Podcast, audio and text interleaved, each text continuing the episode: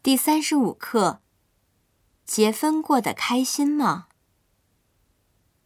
结婚在二十四节气之一立春的前一天，原本是中国驱鬼除邪的仪式，传入日本后普及开来的一种习俗。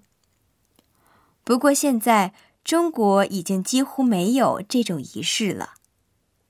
在日本，结婚这天。大家会一边喊着“福进来，鬼出去”，一边撒豆子。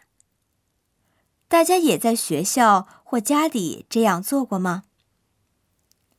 我第一次体验结婚是在来日本后上的日语学校。虽然大概听说过是怎么回事，但撒豆子还是第一次。正上着课。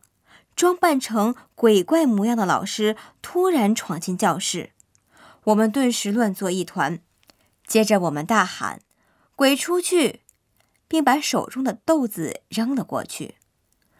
刚开始还有点拘谨，但渐渐的，大家越扔越起劲儿，最后都借机发泄似的动起了真格的，真是太爽了，太开心了。不过。之后捡拾撒了一地的豆子，可真是费了不少功夫。